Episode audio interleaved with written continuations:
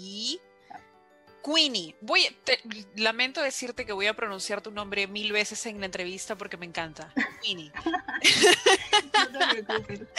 Queenie, cuéntame, ¿cuál es tu diagnóstico? Ya, mira, eh, mi diagnóstico así tal cual me dijeron que tengo epilepsia sintomática. Tengo epilepsia sintomática y lo he apuntado porque el nombre es, larguito ya.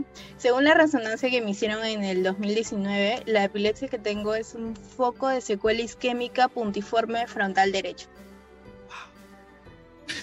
¿Cuándo te enteraste de esto? ¿Cuándo fue tu primer episodio o en qué momento te diagnosticaron? Ya, mira, eh, yo tengo epilepsia desde que tengo eh, un año de nacida. Sí. tengo, y tengo ahora 21 años. sí. Tengo epilepsia desde el año de nacida. ¿Cómo, ¿Cómo es tu epilepsia? Eh, mira, es. A ver, la historia es esta. Eh, mi papá, mi mamá em, tuvo un, mal, una mala praxis, un mal parto. Eh, yo, yo nací en el hospital Almenara mi mamá me contó esa historia a mis papás. Aunque mis papás tienen como que historias distintas, y a uno me cuenta por su lado. Pero, pero al final eh, llega a un consenso, llega a un punto. Eh, bueno, mi mamá me cuenta que ella ya, que ya iba a dar a luz, ya quería dar a luz, y hubo una obstetra que le dijo, no, todavía no puedes dar a luz.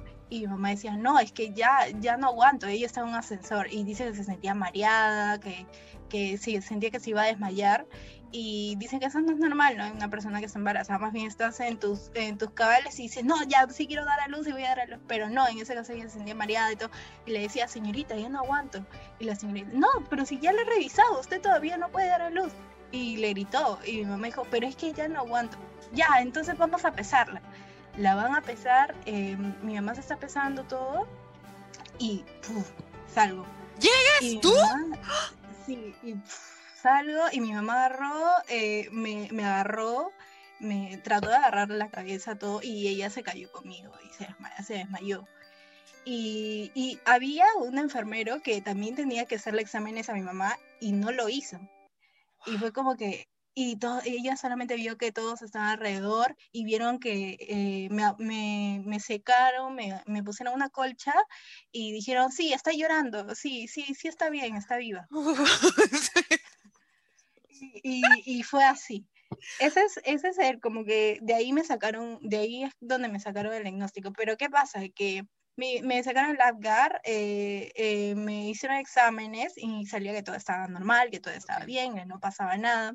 Ya al, al año es donde eh, mi mamá me, me, me, cuenta, pues que empieza a ver eh, como que movimientos en mí, en mi cabeza, ¿no? Que me temblaba la cabeza, que movía los ojos, y pensaban que era un tic que yo tenía, porque mi hermano también tiene tics.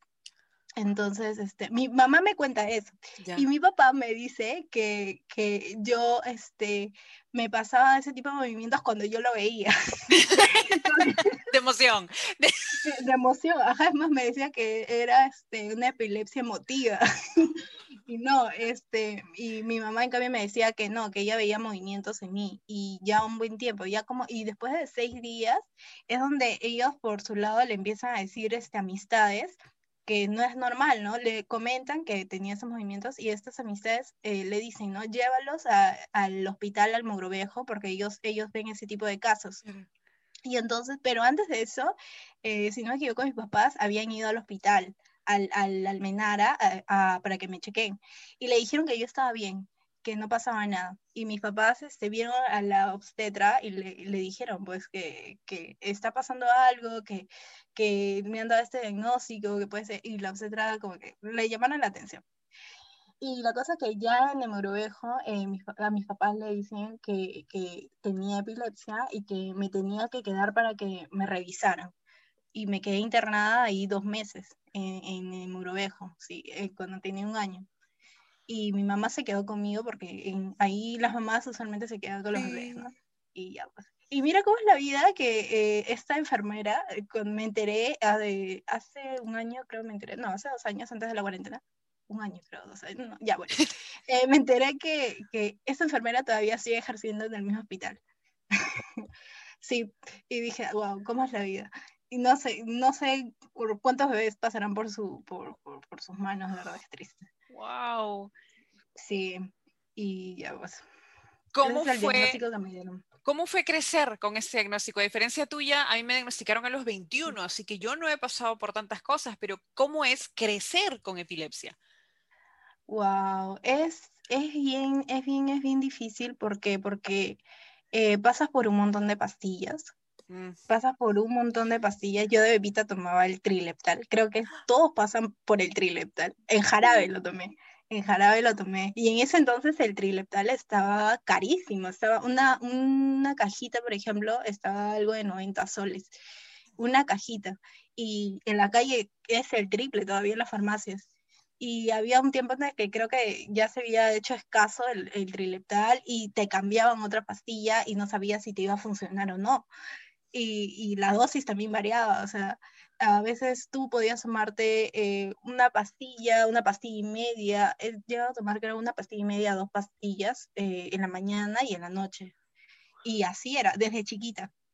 Y me variaba de tomar el trileptal, el Valprax, el Oxetol, el, ahora estoy con el Levexil. Eh, oh, hubo un tiempo en el que, eh, sí, el Levexil es el que ahora me está funcionando, porque este, ya, bueno, ya voy como un año que ya no he convulsionado, eh, porque yo usualmente, como te digo, no sé si te dije, bueno, no me acuerdo, que convulsiona en las noches. Ah, yo convulsiono dormida y había, en el 2015 fue que una vez me dio una convulsión en el colegio en el mismo colegio. Sí, y, yo tengo Laura, gracias, gracias a Dios tengo, tengo, Laura, porque de verdad no sé qué hubiera, qué hubiera sido mi vida sin, sin el Laura. Pero creo que hay personas que no tienen, no tienen Laura. Entonces debe ser más difícil todavía. Y mira, y el baño del colegio era chiquito son chiquitos los baños y ya como ya sabía que me iba a venir, igual me metí porque, porque no había gente que sabía sobre, sobre mi enfermedad. Yo, yo he sido bien reservada con eso. y no, no sentía esa confianza, ¿no? No siento mucha confianza por contar algo porque es más difícil. Y la adolescencia también que dices, no, que no, ¿qué van a decir de mí? Que no sé. Entonces a mí me dio en el colegio, eh, y dije, pucha, yo dije, ay, maldición. Y creo que unas amigas estaban en el, habían entrado y me dijeron, Queenie, ¿por qué suena la puerta? Que chancaba fuerte, me decían. Y yo, ¿así? No, no, la verdad, no, no sé. Yo me dije como que, pero a veces cuando tú convulsionas, este, te, te levantas atontada y pasa que eh, tú en tu mente quieres decir algo, pero cuando y dices otra cosa. Dices, ni siquiera se entiende lo que uno dice. Y, la palabra que más, la letra que más dices es la L, creo. la letra que más dices es la L. ¿Por qué? No sé por qué. Yo pensé que solamente era conmigo, no sé qué. ¡Qué extraño esto!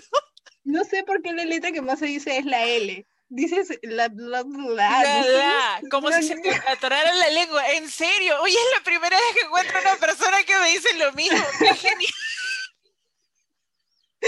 Sí, la primera letra que dices es la L. ¿ah? Intentas decir algo, claro. Intentas decir algo, auxilio. Por, ejemplo, cuando yo me levantaba en las mañanas y mi mamá, eh, mi mamá me veía y me decía, te ha dado tu crisis, ¿no?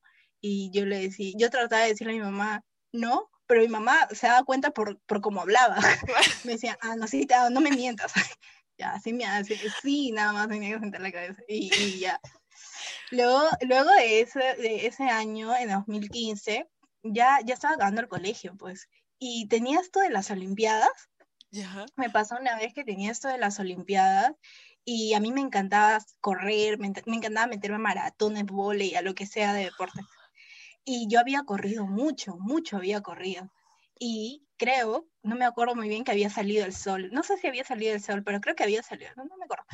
Y la cosa es que al día siguiente yo me había metido en un concurso de canto. Y eh, yo le invité a mis amigos, a, una amiga y un amigo, de, que vengan a mi casa para que me ayuden a, ensayar porque ellos sabían de música. Y ese día en la tarde em, me da una crisis. Y yo dije, madre, no puede ser, justo cuando un día antes, y me, me había venido Laura, y luego no me dio, me dio una crisis, me dio otra crisis despierta. Y a mí no me había dado crisis despiertas así. O sea, para mí era súper raro que me venga, porque usualmente me venía dormida. Y me vino dos, y me vino otra, tres. Y yo me asusté porque dije, a mí no me vienen crisis seguidas. Y luego este, mis amigos vienen y yo no tenía cómo comunicarme y decirles ya no venga porque yo tenía muchas ganas de participar, la verdad. Y no, la verdad es que no les quería decir que no vengan, quería que me ayuden. Y entonces, eh, ya, pues ellos vinieron, yo, yo les dije, sí, espérenme, y yo me metí al cuarto de mis papás, porque el cuarto de mis papás está cerca de la sala y al baño. Y entonces, eh, eh, mis amigos no sabían que yo tenía epilepsia tampoco, ahora dejé, yo dije, me va a venir ahorita mi, mi, mi este, Laura, me ha venido Laura, y dejé la puerta abierta y ellos justo me estaban yendo para el baño y me ven convulsionando. Me ven como yo me había, me había puesto en la cama y dije, ahorita me va a venir. Y esperé a que me venga y me ven convulsionando y me dicen, ¿qué fue? Eh, ¿Qué te pasó? ¿Por qué haces esos movimientos? ¡Qué miedo! Y yo dije como que, ah, no, estaba jugando. Yo dije, estaba jugando. No, pero ¿qué pasó? Parecías, parecías, no sé qué. No, yo le dije, pero te has retorcido. No, no, no, es que no sé, me gusta jugar, pero así, pero eh, trataba de decir las palabras, ¿por qué? Porque se me entreveraban también. Y, pero trataba como que de decir en pocas palabras, pero fue loco, te juro que fue loco. No, no sé si uno de ellos creo que no, no llegó a saber, pero una sí se enteró porque me dijo, porque también de psicología y, y sabe esas cositas. Entonces me dijo Queenie, ¿a ti te ha pasado algo? Y yo le contesté, no, sabes que sí, la verdad es que tengo eso. me dijo, sí, ya sabía, ya, porque era raro. Y yo dije, sí, pues. Y me dio, ¿y sabes cuántas veces me dio después? Me dio algo de 15 veces, seguidas, seguidas, seguidas, seguidas. Y no pude participar en ese concurso de canto. Pero oh. me dio, me dio 15 veces, y ahí es donde me asusté me asusté y dije, este, no, pues, ¿y qué pasaba? ¿Qué pasa? Que es algo bien estúpido, pero se pasa en la adolescencia, eh, o me pasa a mí, es que dije, no quiero pastillas, las dejaba de tomar, no tomaba, tomaba, no tomaba, eh, me chocaba el hígado, eh, me salía acné, yo decía, no quiero, ya me cansaba, decía, ¿por qué no soy, por qué no soy como mis amigas que pueden ir a fiestas, claro te empiezas a meter un montón de cosas, dices, pero maldita sea, ¿por qué me da esto? Yo quiero estar con mis amigas, quiero hacer una pijamada, quiero viajar, quiero... pero obvio que mi papá nunca me deja a viajar porque pero igual te, te pones con esas ideas, ¿no? De que, de que ¿por qué no puedo hacer esto? Que no sé qué, y te, te choca mucho, mucho, mucho te choca. En la adolescencia es donde es la etapa más rebelde y, te, y empiezas a chocarte demasiado, empiezas a decir, te, llega un punto en donde dices, ya ni siquiera quiero estar viva porque paso tantas cosas y uno cuando es grande se da cuenta de todo lo que has pasado en, mi casa de niña.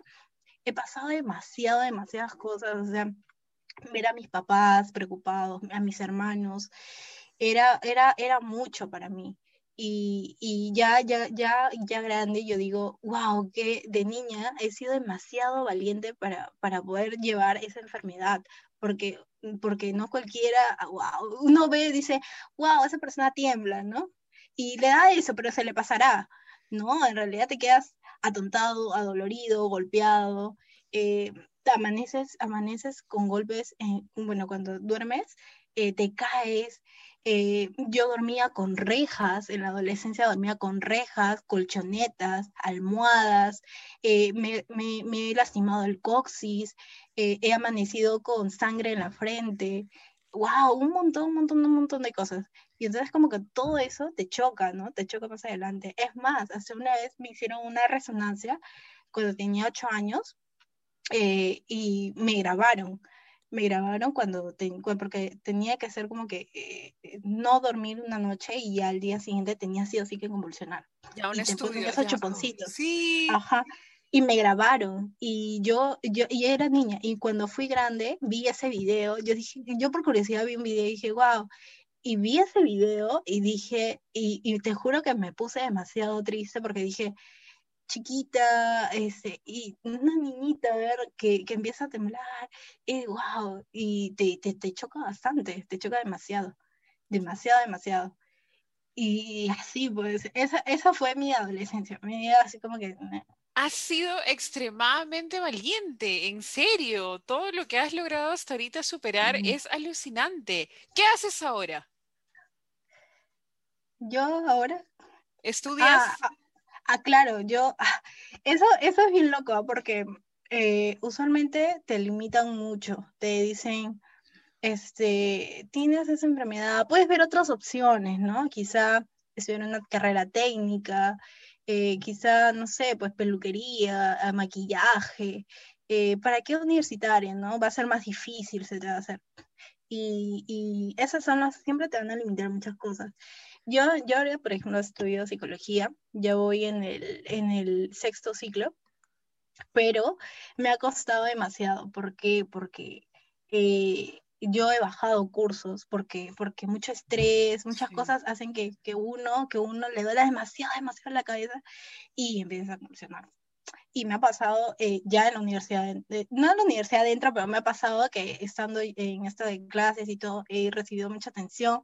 Mis papás me dijeron, Queenie, sería bueno que lleves menos cursos, que no te presiones y avanza tu ritmo, avanza como, como tú creas conveniente, porque me pasa eso de que tenía amigos que, que pues ya, ya van en más ciclos que, que, yo, pues yo, yo, yo he bajado ciclos. Ellos ya siguen avanzando y están por terminar. Y era como que yo, en, a mí sí me chocaba, me chocaba bastante porque era conocer gente nueva, que no es de tu ciclo, de menos y todo. Y, y, ah, su madre, y ha sido así como que medio, medio loco. pero, pero como así ah, estoy avanzando a mi ritmo y tratando de sobrellevar, de sobrellevar eso. ¿Qué, eh, ¿Cuál es el concepto o la idea más rara que has escuchado acerca de la epilepsia? Que tú dijiste, ¿qué? ¿De dónde han sacado eso? ¿Cuál es la idea más rara o la cosa más loca que has escuchado acerca de la epilepsia? lo que he escuchado es que son raritos. son raritos. Eh, eh, creo que ellos tienen, este, tienen esto, pero creo que están medios locos, ¿no? Que algo, algo hay en la cabeza que los hace medios raros. O pucha, qué miedo, ¿no? Qué, qué, o qué pena, qué pena con esa persona. Y digo, ya basta con tenerme lástima yo para que otra persona venga y me diga qué pena. o sea, vas a contenerme lástima, ¿no? Para eso, eso se escucha bastante. O que, por ejemplo, eh, algo que, algo que, este, que yo aprendí en tus videos, que yo no sabía, mi, mi, ignorancia de no querer saber más de la enfermedad, porque yo me limitaba mucho, fue que yo no sabía que había tipos de epilepsia yo no sabía que había epilepsia, eh, crisis de ausencia, no sabía que había epilepsia refractaria, yo no sabía, yo pensé que todos eran movimientos. Y eso es lo que siempre, siempre uno te dice, ¿no? Ah, movimientos. Y no, pues no, no era así. Vi tu caso y dije, wow, qué loco. Ah, y te, juro que me quedé así, wow, qué loco. Y qué valiente, qué valiente, ¿verdad? Qué valiente, dije, para, para que esta chica pueda, pueda superarse, pueda, pueda sobrellevar esto. Yo todavía me sigo así, encerrada. Y ella puede hacerlo, qué genial. Y más gente seguro viendo sus videos y me sentí así, más gente, más gente que lo ve sentirá lo mismo, ¿no? Que puede salir, que puede hablar, que puede sentirse segura. Oh, y así es como, como y, así, es como uno se siente, pues. Quiero, eh, quiero preguntarte algo antes de cerrar. ¿Qué te gustaría explicarle a la gente o, qué te gustaría decirle a la gente acerca de la epilepsia o las personas con epilepsia? ¿Qué te gustaría que se enteren? Si pudieras decirle a todo el mundo algo, un dato sobre las personas con epilepsia o sobre tu estilo de vida o algo que quisieras pedirle a todos los que no tienen epilepsia.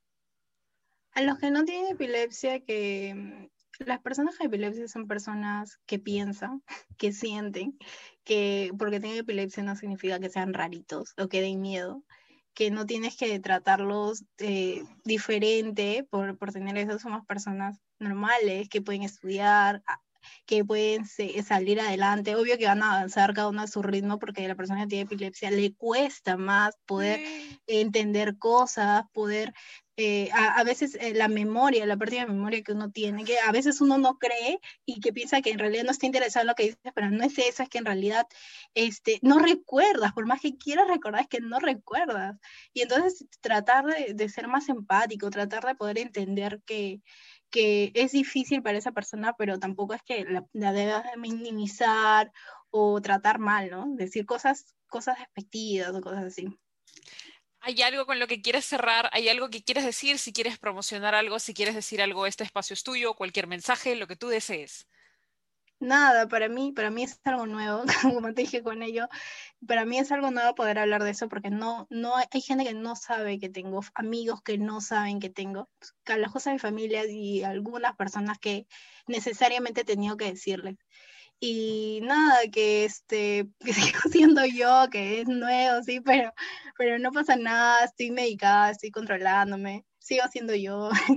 y nada, gente que, que, que, siga yendo a su ritmo, que si tienen este, epilepsia dormida y, y o recién están diagnosticados, que, que, que traten de, de, buscar ayuda en, en, en, alguien, en algunas personas, en su familia. En mi caso, mi familia ha sido, ha sido mi ayuda, mis papás, mis hermanos. Y, y nada, pues que, que, que sigan adelante y sigan viendo los videos de Juana. Muchísimas gracias, Queenie.